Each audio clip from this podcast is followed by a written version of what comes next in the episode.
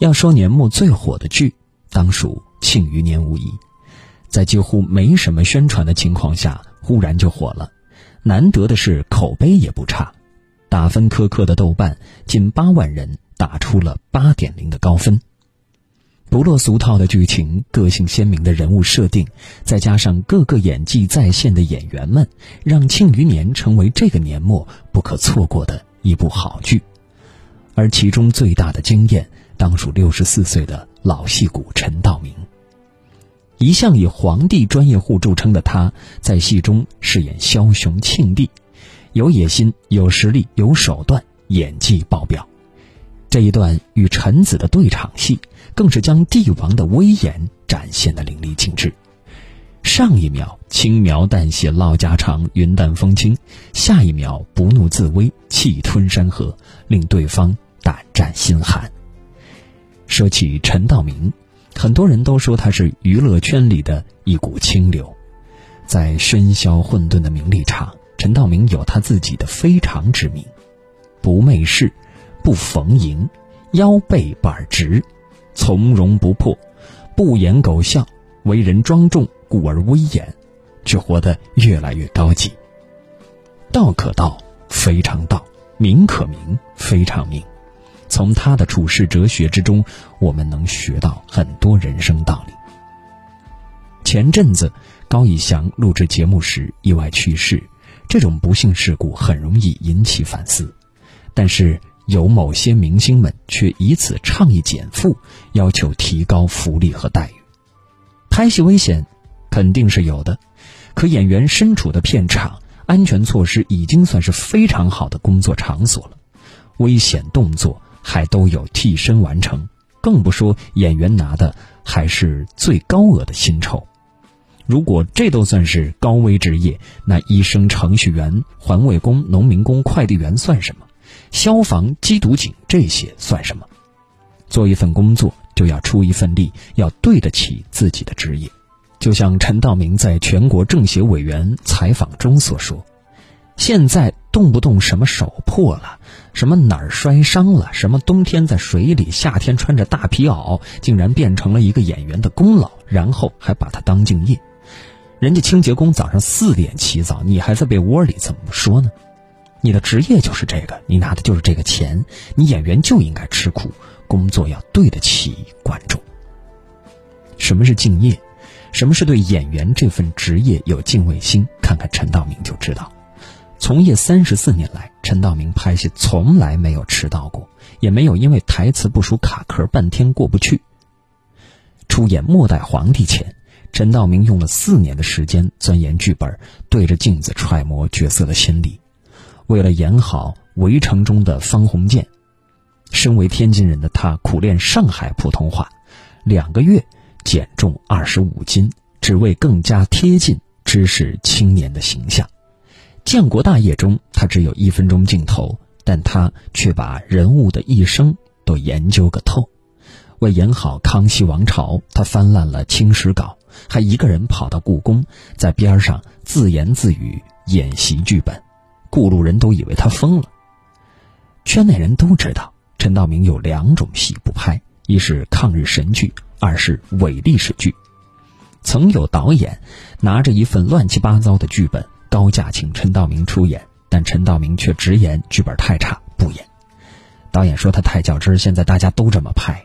陈道明一听更火了，人家都不对，所以我们也要不对下去吗？干一行有一行的规矩，我是不会拍这样的剧本的。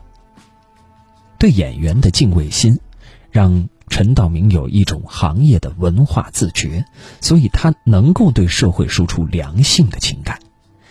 在我的前半生中，陈道明有一些客串演出，但他每次演完了，还是一直留在片场不走。马伊琍就非常疑惑，就上前去问陈道明这样说：“我们这一辈老演员的表演，是带有年代痕迹的，放在现在的年代来演，很可能要脱节。虽然站在一个前辈的角度，但我是抱着学习的心态来的。”我来看你们正当年的人是怎么演戏的，我来学。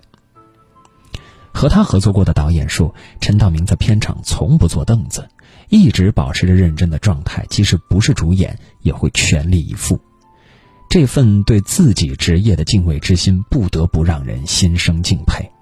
每个人都有实现自我价值的渴望和要求，像陈道明一样，对职业常怀敬畏之心，就不会轻易浮躁，内心会生养正气，责任与庄严，促使你成长，闪出耀眼的光芒。陈道明曾说过一句话，是他多年来的深切体会：上山的人永远不要瞧不起下山的人，因为他曾经风光过。山上的人不要瞧不起山下的人，因为他们会爬上来。一定要做好自己。人生最难得，不是在逆境中放下张狂，而是在高处还能保持一份谦卑。冯小刚曾组过一个饭局，在聚会喝酒的兴头上，微醺的冯小刚提出让芳华的女演员苗苗跳支舞来助兴。苗苗当时不是跳舞的装束，所以不是太情愿。在众人都起哄附和时，只有陈道明站出来为他解围。人家丫头作为演员，在这种场合有些不方便，而且人家穿着高跟鞋呢，不方便。旁边有人起哄，比划比划也行啊。听到这话的陈道明腾的一下站起来：“你没见过跳舞啊？一个人对待弱者的态度，就是你真正的教养。”综艺节目《传承者》。有一期曾邀请陈道明前去做嘉宾，在那一期上，五十个来自山西稷山的农村孩子表演了一出高台花鼓，这是一种古老的汉族民间舞蹈，曾作为北京奥运会开幕式前文艺节目亮相鸟巢。演出特别精彩，然而没想到却遭来评论员不无刻薄的批驳。有的说节目没有创新，有的说演出千人一面，没有视觉焦点，甚至说出这技能能当饭吃吗？几位青年评论家盛气凌人，对这群孩子越说越过，孩子们和带队老师明显忍着泪水。陈道明终于听不下去了，当场发飙：“你们可能有很多知识。”但是对传统文化一点常识都没有，就敢否定他们的演出？这节目不正是传承吗？他们不是机器人，是一个个鲜活的生命。每一张脸怎么会是一样的呢？是你没看见他们每一张脸的样子，但请不要打击他们的努力。陈道明曾说：“教养和文化是两回事儿，有的人很有文化，但是很没教养。”有的人没有什么太高的学历和学识，但仍然很有教养，很有分寸。教养是带有某种天生的素质和一点一滴的积累。己所不欲，勿施于人。一个人的高贵，从来不是靠显摆自己的光辉、凌迟别人的体面来抬高自己，而是对他人内心的呵护，对他人尊严的维护。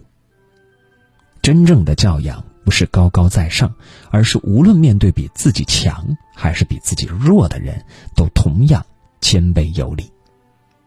一九八八年，陈道明因饰演电视剧《末代皇帝》中的溥仪而走红，瞬间而来的名利让他有点轻狂、不自重、不自量力、自以为是。幸好紧接着拍摄《围城》时，他因需要了解剧中人物，经常前往钱钟书家请教。在钱老家中，只看得见一屋子的书，没有电话，没有电子设备，唯一在用的电器就是熬药的电锅。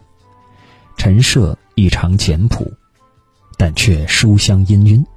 在那种书香的氛围中，陈道明突然发觉自己贫乏、可怜乃至丑陋。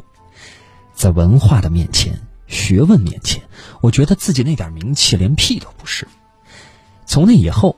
陈道明戒掉了从前流连在酒桌上的应酬，安静的回归在书香和艺术中。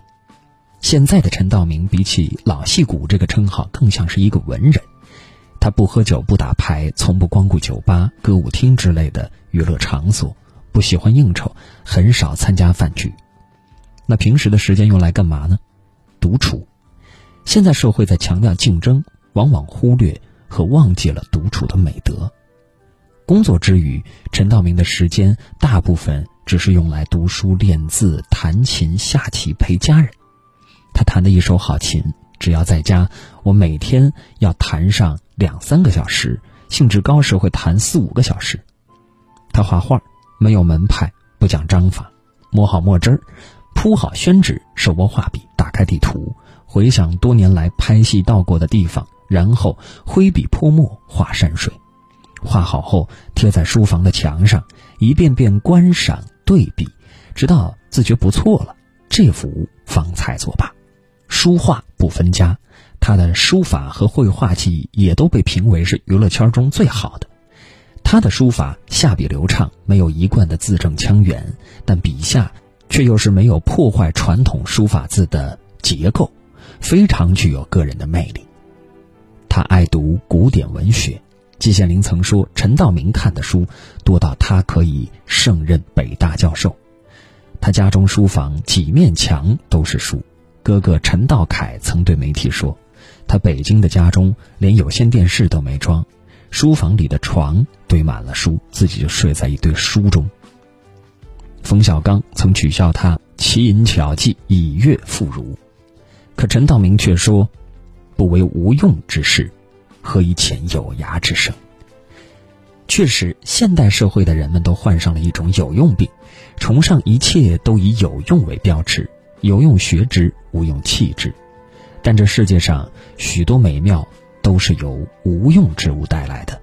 一场猝不及防的春雨或许无用，却给人沁人心脾之感；刺绣和手工或许无用，却带给我们美感和惊喜。诗词歌赋或许无用，但它可以说中你的心声，抚慰你的哀伤。就像陈道明所说：“与其一味追求有用之物，不如静下心来。”细细品味无用之物带来的静谧和美好，心安则身安。无用之用方为大用。相比娱乐圈其他人，陈道明特别恋家。在这个出轨比相守更容易的年代，陈道明却能独宠自己的初恋杜宪四十一年。遇见妻子才是自己这一生最大的福气。陈道明曾被媒体传过一段与左小青绯闻。有板有眼，甚至逗留左小青相归六小时的八卦都写出来了。但事实是，二零零三年，陈道明接演了电视剧《中国式离婚》，因看中左小青在《阳光灿烂的日子里》的表演，便向剧组推荐了她。同时推荐的还有男二号贾一平。后来，左小青有了男友，最后结婚生子，这段被媒体胡编乱造的谣言也不攻自破。而陈道明为了避嫌，从此再也没有和左小青合作过，也从未在媒体面前提过左小青。陈道明曾说：“男人最大的时尚就是多在家待一待。”现在有多少不回家的人，不是因为事业，而是在酒桌上、歌厅里。如果晚上每个家庭的灯都亮了，也是一种时尚。知世故而不世故，处江湖而远江湖。才是一个男人真正的成熟。陈道明有一个大房间，专门用来放糖人、面人、木工。糖人、面人是女儿幼时的最爱，他经常做一两个给女儿当礼物。时间充足，甚至给她裁一身衣裳。女儿出国的时候，他告诉女儿：第一，我希望你健康；第二，我希望你快乐；第三，尽量好好学习。比起外面的风花雪月，他更享受的是家中的柴米油盐，安静品味家庭的温度，或是为女儿浇制糖人儿，或是与妻子伴在窗前，他缝制着皮包，妻子刺着十字绣，细赏岁月静好，缓缓流淌。工作中，他的疆场是摄像机前的大千世界；生活里，家里的方寸之地。才是他的舞台。陈道明曾不止一次说过：“我无奈于这个世界，我可能没有能力去改变世界，哪怕很小的一个世界，我只能很努力的去做到世界无奈于我，尽量不被世界的事物所左右。”或许，在这个过度商业化、娱乐化的时代中，世人们被裹挟着娱乐包装自己，迎合取悦他人。但如果我们都能像陈道明一样不媚世俗、洁身自好，修养自我，坦诚率性的生活，世界又能奈我何？